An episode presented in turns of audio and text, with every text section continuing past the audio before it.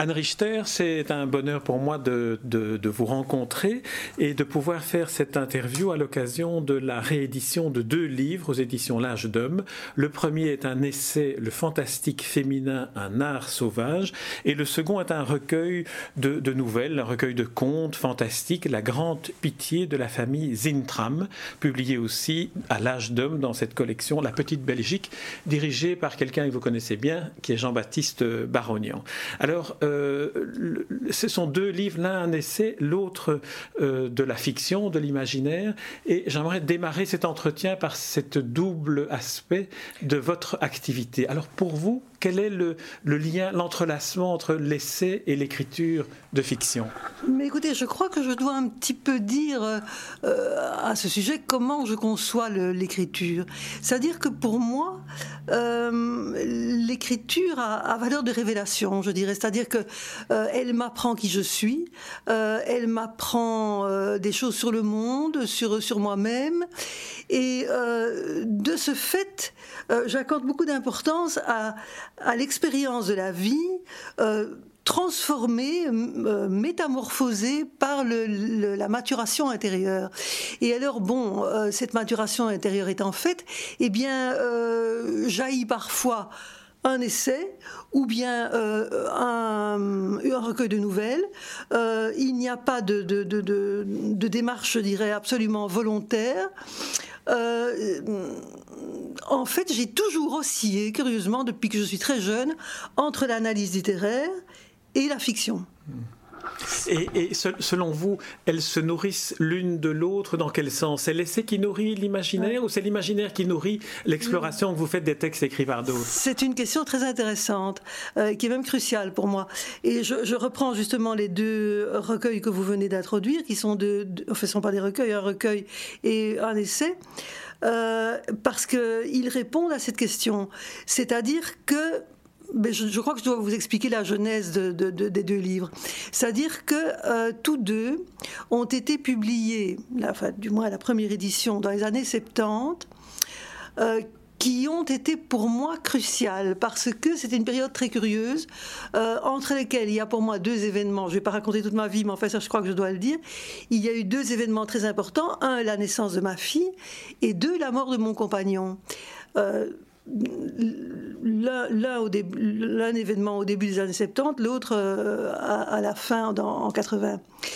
Et donc, euh, le recueil de nouvelles euh, a été écrit dans un climat je dirais, de vie très charnelle. J'avais tout le temps à côté de moi euh, un tout petit enfant dont je devais m'occuper, euh, qui était constamment présent à mon esprit, d'où, je crois, une imagination très charnelle, cette fusion avec la nature qu'on trouve dans, ces, nouvelles, euh, la femme oiseau, la femme chat, la femme animale, la femme végétale.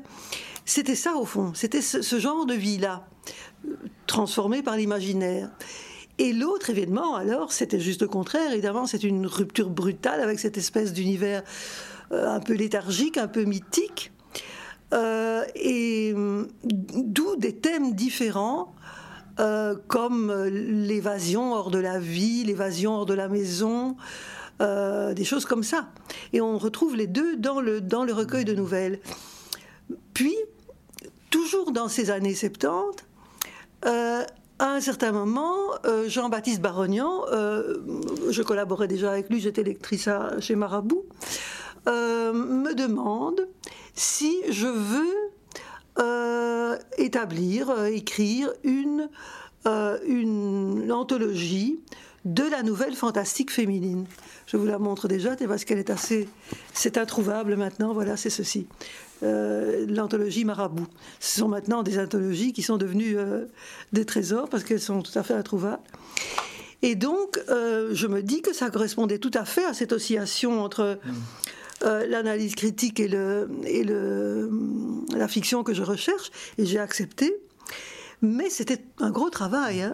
Finalement, c'est le troisième pôle dont on n'a pas encore, dont on n'avait pas encore parlé dans ma présentation. C'est l'anthologie. À l'anthologie, l'essai et la création. Voilà, ça se tient. Euh, et alors, euh, je me suis lancée, Mais c'était un énorme travail, évidemment. Et imaginez, à l'époque, j'avais pas d'ordinateur. Hein. Donc, euh, je me souviens d'une année, même plus d'une année, où tous les matins, j'allais à la bibliothèque royale euh, avec les petits casiers en bois, là, je sais pas si vous avez connu ça. Euh, et bon, remarquez, fiches, oui, les petites, fiches, fiches manuscrites. C'était, remarquez, je ne le regrette pas. C'était, c'était amusant. Il y avait ce contact avec le bois comme ça. Moi, moi, j'aimais bien ça. C'est un peu le Google, mais en réel et non en virtuel. C'est ça, exactement. Mais ça prenait un temps fou. Hein. Alors, j'ai constitué un tas de petites fiches, comme vous dites. J'ai lu énormément de choses. Et je, suis partie, ça, je crois que c'était très précieux. Je suis partie sans idée préconçue, sans parti pris, en choisissant euh, ces femmes de tous les pays, de toutes les époques. Et ayant réuni tous ces textes, j'ai constaté une chose curieuse. Euh, j'ai remarqué qu'il y avait euh, une sorte d'imaginaire collectif féminin, je dirais. Oui, Jung, euh, le psychanalyste Jung aurait dit des archétypes. C'est-à-dire que je retrouvais souvent, je ne veux pas établir de généralité absolue, hein, mais très souvent, chez ces femmes, les mêmes thèmes, et notamment le thème de la métamorphose. Mais en plus, ce qui est encore plus curieux, interprété de la même façon. Et euh, là, ça m'a vraiment frappé parce que, euh, bien sûr, ce thème, pour prendre celui-là, parce qu'il est quand même très très important dans la littérature fantastique féminine et je dirais dans la littérature mondiale, ce thème de la métamorphose, bien sûr, on le retrouve chez les écrivains masculins, c'est sûr, mais pas interprété de la même façon, justement, la plupart du temps. C'est-à-dire que chez les femmes, euh, une, les femmes racontaient la même aventure de, métamorphose, une femme qui se transforme en animal, une femme qui se transforme en arbre, bon. Mais euh, elles interprètent cette métamorphose comme une sorte de vie élargie, comme, un triomphe, comme une, comme une apothéose. Et les hommes, eh ben, c'est juste le contraire. C'est une déchéance. Si vous pensez à un texte célèbre, Kafka, euh, la métamorphose, le pauvre Grégoire Sansa qui, est transformé en cancrelat, et c'est horrible, quoi. Même chose pour, je sais pas, pour, euh, pour Thomas Owen. Dans l'imaginaire de Thomas Owen, même chose pour Claude Seignol. Enfin bon, voilà. Alors, à partir de cette idée que je trouve quand même très intéressante euh, et qui prête à de multiples développements, je me suis dit que ça valait la peine de faire plus qu'une anthologie. Et donc, partant de mon anthologie, j'ai écrit l'essai. Alors j'aimerais qu'on revienne sur un des points que vous, que vous venez d'évoquer, qui est cette euh, coïncidence dans, dans, le temps euh, entre la, réalisation de, de, ce recueil euh, de nouvelles, la grande, famille, la grande pitié de la famille Zintram et le, les essais sur le fantastique féminin, la coïncidence avec le décès de votre compagnon et la naissance de votre fille. Il me semble que dans, dans les essais, vous indiquez comme étant une sorte d'identité féminine cette espèce d'adhésion à la création de mythes. Or, les mythes tourne ou explique ou développe la naissance et la mort. Est-ce qu'il y a là une, une, interprétation à laquelle vous pourriez adhérer de euh, votre démarche? C'est une question tellement large que c'est difficile d'y répondre comme ça. Mais le, mythe, euh, le mythe selon Lévi-Strauss, quoi, au départ, euh, c'est encore un monde où l'homme et la, et, la, nature et l'animal étaient en symbiose. Hein. c'est ça, primitivement, la définition du mythe, du moins chez Lévi-Strauss. Alors là, je suis en plein, évidemment, dans l'univers mythique. Euh, du moins dans, euh, dans ce recueil-là. Euh, dans la grande pitié de la famille Zintram. la famille Zintram, je suis dans un univers mythique et poétique, mais qui est en même temps, comme je viens de vous expliquer, nourri d'expériences vécues. C'est-à-dire, c'est vraiment le fantastique vécu, comme disait Franz Helens, qui est un grand écrivain un peu oublié aujourd'hui, malheureusement, et duquel je suis très proche. Euh, c'est ça, c'est le fantastique réel, c'est le, réalisme magique, quoi. Si vous voulez, pour que les auditeurs qui n'ont pas encore, pas encore lu le, le, recueil La Grande Pitié de la famille Zintram, j'aimerais, on va faire une petite lecture, mais j'aimerais au préalable que qu'on évoque par exemple euh, trois, trois nouvelles. On ne pourra pas les aborder toutes. Alors j'avais pensé, euh, pour moi, commencer peut-être par celle qui est celle qui m'a le plus touché. Donc c'est un choix purement subjectif tellement je l'ai trouvé non seulement la plus émouvante, mais une sorte de métaphore parfaite. C'est l'ange de Reims, ah, ou, qui se termine, ou qui se termine, ou en tout cas qui s'achève, euh, peut-être pas la dernière phrase, par la joie véritable ne cache rien, aucun triomphe, aucun projet, aucune science. Et j'ai l'impression de lire à la fois un conte fantastique, une nouvelle sur la transformation qui vous est si chère, mais en même temps une métaphore de ce qu'est la joie. Ah oui, mais ce que vous dites est très intéressant, évidemment, parce que je dirais que la troisième caractéristique de ces nouvelles, c'est, euh, bon, bien sûr, l'imaginaire fantastique, euh, le mythe, mais il y a un aspect philosophique, ça c'est vrai, mais que j'essaie, dans tout ce que j'écris d'ailleurs, enfin j'ai fait des études de philosophie et lettres d'ailleurs, mais je crois que c'est aussi dans mon caractère, c'est-à-dire que je ne peux pas concevoir l'univers quotidien vécu sans en retirer une certaine philosophie. Ça, c'est certain, une certaine philosophie de la vie. À une époque, c'est vrai, où la philosophie est fort désertée. Hein. Et à mon avis, c'est quelque chose de désolant ici, ici vous, vous redonneriez goût à la philosophie, ah, tellement vous êtes arrivé à, y conduire le lecteur sans, qu'il ne s'en rende compte. Exact. Ça, c'est très important. Il faut le faire en douceur, de manière très naturelle, et que cette, cette idée philosophique ne s'impose pas mm. comme quelque chose de désincarné, de pédant. Enfin, il faut que ça soit, que ça sorte vraiment de la réalité ou alors du rêve. Ça, ce que vous dites est très, très exact.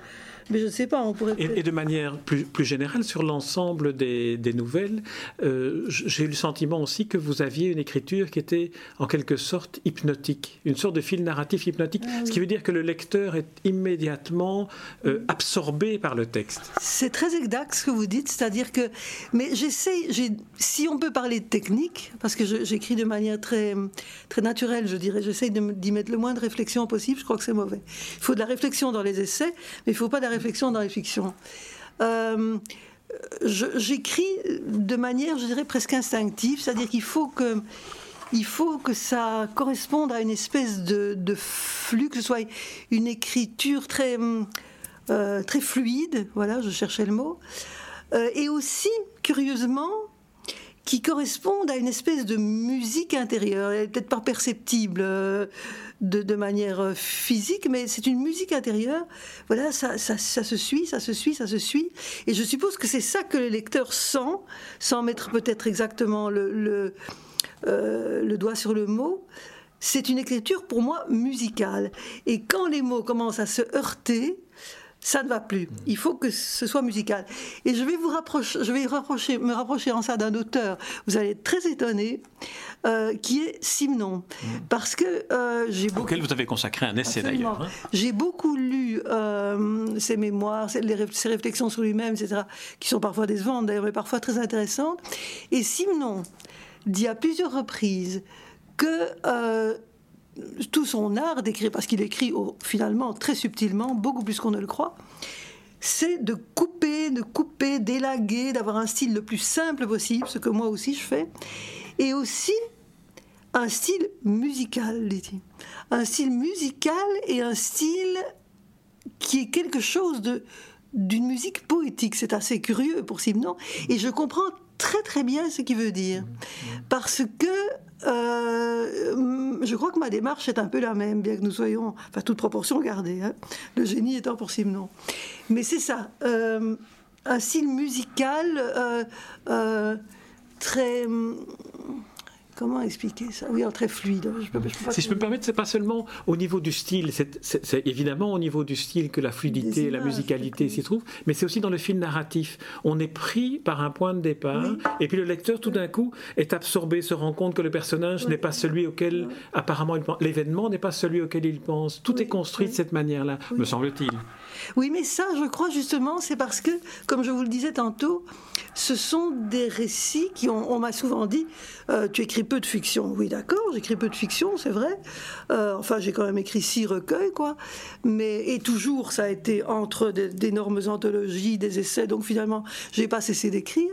Mais c'est vrai que je n'ai pas écrit tellement de fiction, justement parce que ça demande pour moi une longue maturation intérieure. Je n'aime pas euh, ces gens qui écrivent tous les ans, ou presque, enfin je ne cite pas de nom, mais vous voyez ce qu'il veut dire, euh, qui écrivent tous les ans un roman, et qui finalement, comment voulez-vous écrire quelque chose qui soit, qui soit dense, qui soit... Euh, c'est impossible. C'est impossible. Il y, a, forcément beaucoup de déchets là-dedans. Donc je, préfère longtemps mûrir cette, ce projet que j'ai en moi, ces images, cette, justement... Bon, et alors, cette, euh, cette intrigue, si vous voulez, je ne sais pas, ce, fil narratif me vient tout naturellement. Je suis parfois moi-même étonnée de, du fil qui se déroule et de l'histoire qui se déroule. Donc vous êtes vous-même hypnotisé par, par le déroulé de, de la phrase et de l'histoire. moi-même, en quelque sorte. Et je crois que ça, c'est une très bonne méthode. Parce que si vous êtes hypnotisé vous-même, forcément, vous hypnotisez le, le lecteur. Si vous voulez, on va dire deux mots sur l'histoire de l'ange de Reims, mais la lecture que je vous proposerai de faire, c'est la lecture d'un sommeil de plante, un extrait que j'ai choisi. Mais d'abord, dites-nous l'ange de Reims pour que ceux qui nous ont écoutés maintenant à ce propos, disons l'ange de Reims, on peut dire que c'est comme souvent dans, dans les contes de ce recueil, une rencontre et la personne rencontrée devient quelqu'un d'autre. La personne rencontrée était une femme rencontrée par le narrateur et il la retrouve en fait sous la forme d'un ange dans le portique de la cathédrale de Reims. Mais en fait, encore une fois, c'est ce que je viens de vous dire, c'est-à-dire que c'est parti de deux souvenirs, avec en plus l'imaginaire évidemment, de deux souvenirs. D'abord, j'ai fait des vacances dans le Var, je pars euh, du Var et, et j'ai adoré ça, la campagne du Var, etc. Les oliviers, les chênes, etc. Et j'ai rencontré une femme qui ressemblait un peu à ça, qui était une étrange femme qui vivait toute seule. Et puis, bien sûr, euh, ce, coïncide avec ce souvenir un autre, qui est celui que, tous les historiens de l'art connaissent, qui est celui de, de, ce merveilleux ange de la cathédrale de Reims, euh, très célèbre, avec ce, ce sourire étrange, euh, qui est aussi énigmatique que celui de la Joconde finalement, hein, mais qui est très très beau et très très joyeux. Et alors, voulez-vous nous lire alors cet, cet extrait euh, où vous décrivez, enfin où le narrateur se trouve devant l'ange et s'interroge sur l'énigme du sourire. Ça va, on y va. C'est justement. Voilà, voilà, et c'est à cet endroit où se trouve cette citation sur la joie véritable de Cacherin. Quelques semaines plus tard, je dus me rendre à Reims pour y régler d'une affaire. Je voulus revoir la cathédrale, retrouver son architecture, puissance et légère. Puis tout à coup, je fus devant l'ange, le célèbre ange souriant, dont tous les livres d'histoire de l'art reproduisent l'expression énigmatique. Or, ce sourire étrange, comme musical, qu'on découvre autre part dans le monde, qui flotte aussi sur les lèvres de la Joconde, sur celles des statues étrusques et sur le visage de Bouddha, ce sourire intemporel et néanmoins si vivant, je le reconnus à cet instant. C'était celui d'Angelica, Angélique Baron, la femme de la maison haute. Elle ressemblait à l'ange de Reims. Elle possédait son sourire sérieux et secret. Mais d'où venait cette jubilation mystérieuse? Que disaient ces êtres discrets, lumineux et obscurs? À ceux qui les contemplent Question dérisoire. Peut-être, d'ailleurs, n'y avait-il rien à comprendre. Que cache ton sourire, pensais-je, sans plus savoir si je m'adressais à la femme ou à l'ange? Eh bien, rien, sans doute. Pouvons-nous imaginer cela? Que la joie véritable ne cache rien, aucun triomphe, aucun projet, aucune science. Seulement l'ange était joyeux d'être là, ses ailes légèrement entr'ouvertes, comme s'il venait de se poser à l'instant en cet endroit devant moi. Angelica, elle aussi, était paisible et joyeuse, tandis qu'elle coupait son pain dans la cuisine de la maison haute. Mon regard glissa dans les plis de la robe de pierre, au pied de l'ange, serré contre la statue, enroulée sur elle en un, cercle parfait, dormait une chatte blanche. Là, je crois qu'il faut quand même dire, pour qu'on comprenne la fin, que cette femme que j'avais rencontrée n'était pas tout à fait seule. Elle avait une chatte blanche assez mystérieuse. Et il y a évidemment là la symbiose entre l'homme et la chatte. Mais quand vous lisez, en tout cas, on sent encore, je dirais presque davantage, cette musique intérieure qui a guidé l'écriture dans la lecture que vous en faites. Alors, si vous voulez bien, la deuxième nouvelle dont j'aimerais qu'on parle, c'est celle qui a donné son titre au recueil, La grande pitié de la famille Zintram. Je pense que c'est là que j'ai eu ce sentiment euh, d'être happé par un, fil qui se déroulait sans que je puisse euh, y échapper. L'histoire démarre par un repas familial où deux enfants se disputent, euh, tout, tout, ça a l'air d'être tellement quotidien, et puis on s'aperçoit que un des enfants a des écailles de poissons qui commencent à apparaître, que tout se transforme en poisson, y compris euh, la, jeune fille que, le frère va déposer dans, l'eau. Alors il y a une espèce de, d'omniprésence de, l'eau qui n'apparaît au lecteur qu'au fil du récit de la découverte des lieux et de la découverte des personnages. Alors cette nouvelle, tout d'abord, comment vous est-elle venue? Vous vous en souvenez?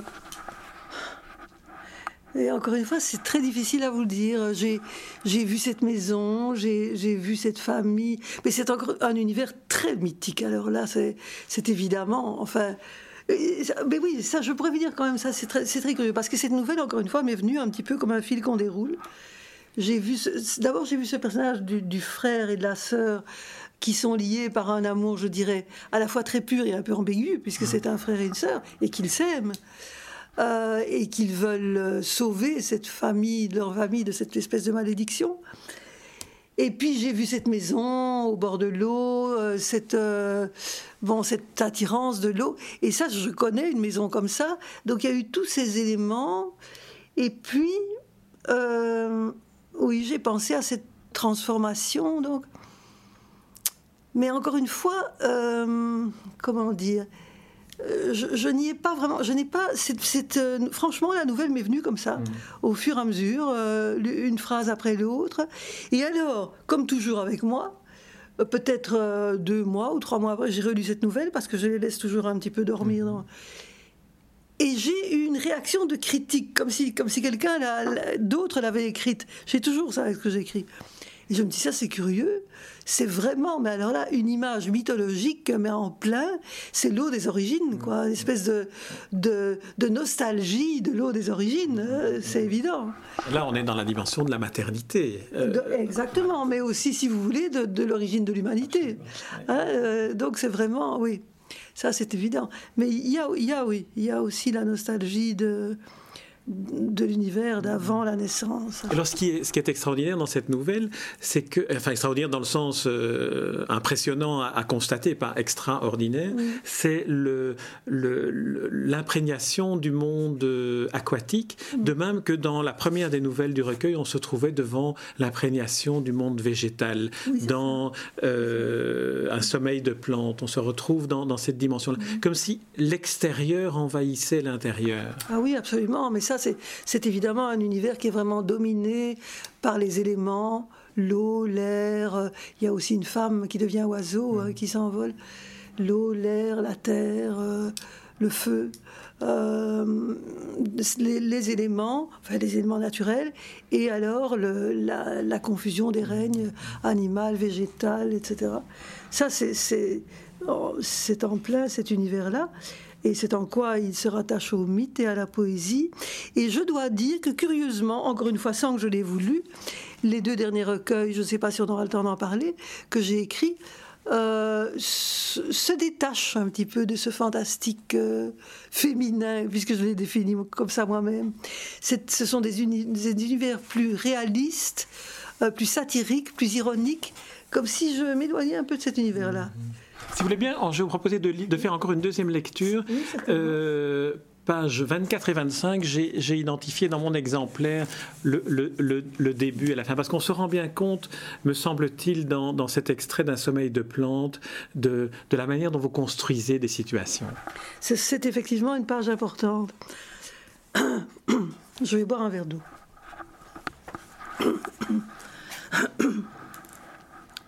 Elle attendait ses racines elle assumait la souffrance des plantes, la soif des fleurs coupées, tordant leurs tiges vers la lumière, le songe humide des algues abandonnées sur le sable, le froid des rosiers figés dans le gel de novembre, la folie brusque des grandes plantes d'appartements, dévorant murs et fenêtres, la prolifération furieuse des fleurs esclaves, semant aux quatre coins du jardin les fruits sournois de leur révolte, les soupirs des hommes, pris dans la boue d'actes stériles.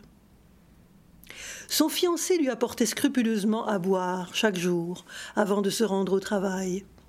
Il se décourageait de parler seul, mais elle ne s'en apercevait pas. Parfois, il avait un regard soucieux.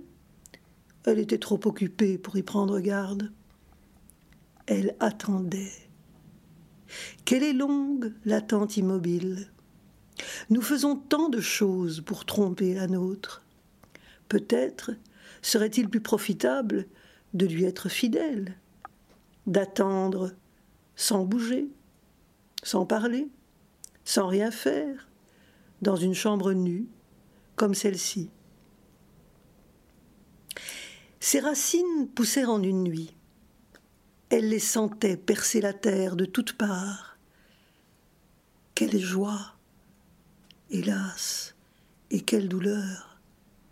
Cependant, elle avait l'impression de remonter le cours du temps. Des odeurs l'assaillaient aux saveurs changeantes. Son adolescence avait un parfum inquiet, celui de l'âcre tilleul. Il y en avait un dans, le préau de l'école où elle s'était tant ennuyée. Son enfance sentait le sorbier. Elle se voyait suivant une allée courbe. Un merle cactait au cœur d'un buisson. Des sorbes saignaient dans l'herbe. Elle les écrasait sous son pied. Après le tournant, quel monde allait surgir? Elle avançait avec prudence. Dans un dernier effort, les racines trouèrent la terre. Elle descendait le cœur battant vers un parfum, celui du jour de sa naissance. Sa naissance avait un parfum sourd, comme il en règne dans les carrières ferrugineuses.